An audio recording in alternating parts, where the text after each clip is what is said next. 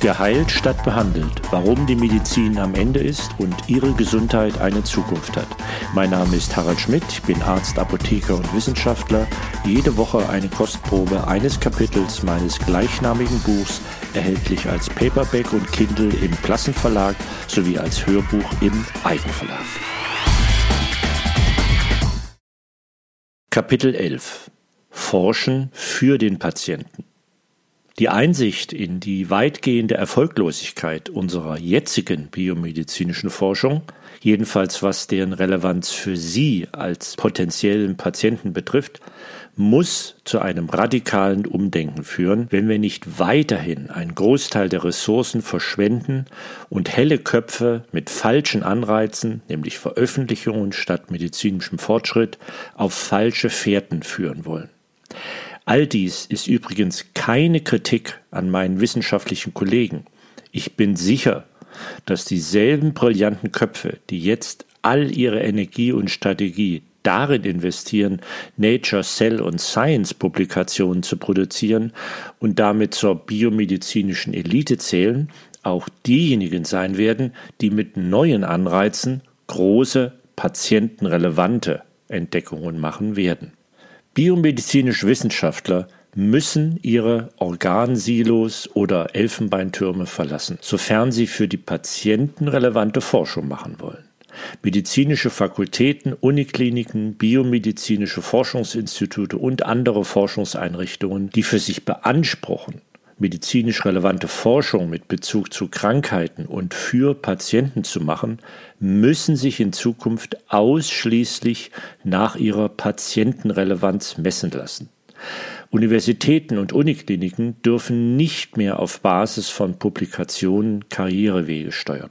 Forschungsförderer, die Steuermittel verwenden, müssen biomedizinische Forschung ausschließlich nach bisher erreichtem Patientenwohl verteilen. Publikationen dürfen keinerlei Rolle mehr spielen. Ich bin sicher, dass hierdurch ohne einen einzigen Euro mehr zu investieren der Erfolg der biomedizinischen Forschung weltweit drastisch in die Höhe schnellen wird und ich bin sogar sicher, dass all die Wissenschaftler in der Biomedizin, die jetzt um ihre Veröffentlichungen in Top-Zeitschriften kämpfen, es lieben werden, endlich für das Forschung zu machen, für das sie eigentlich Medizin studiert haben, nämlich um Patienten zu helfen und nicht um bedruckte Seiten in Zeitschriften zu füllen. Wie könnte eine ideale, simple und effektive Fördermittelvergabe in der Medizin aussehen? Ganz einfach. In den kommenden fünf Jahren die Teams fördern, die in den letzten fünf Jahren nachweislich patientenrelevante Innovationen erforscht bzw. erreicht haben. Forscher, die in der Vergangenheit erfolgreich waren, haben auch in der Zukunft mehr Erfolg. Dieser sogenannte Matthew-Effekt wurde schon 1968 beobachtet und mehrmals bestätigt.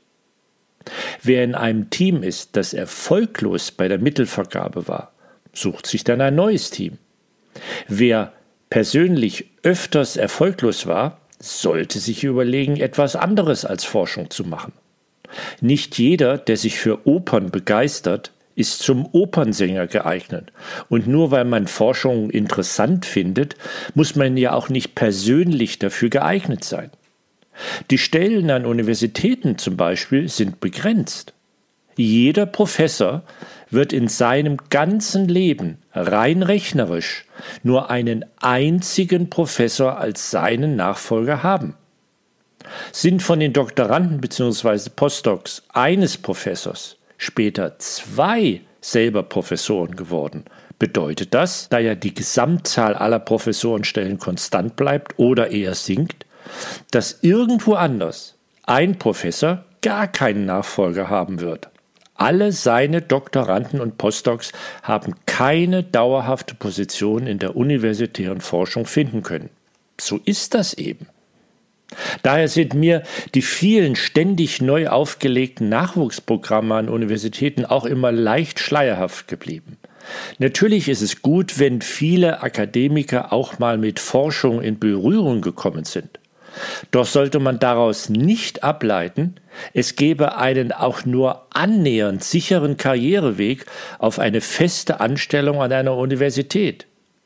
Das geben die festen Budgets der Universitäten gar nicht her. Diese Stellen sind nicht vorhanden. Wie auch immer, Forschung und Innovationen werden nicht aufzuhalten sein. Und sind sie noch so schlecht organisiert, es dauert eventuell länger. Schauen wir uns daher im Detail an, worin die Innovationen bestehen werden und welche ihrer persönlichen Big Data schon jetzt erhoben werden können.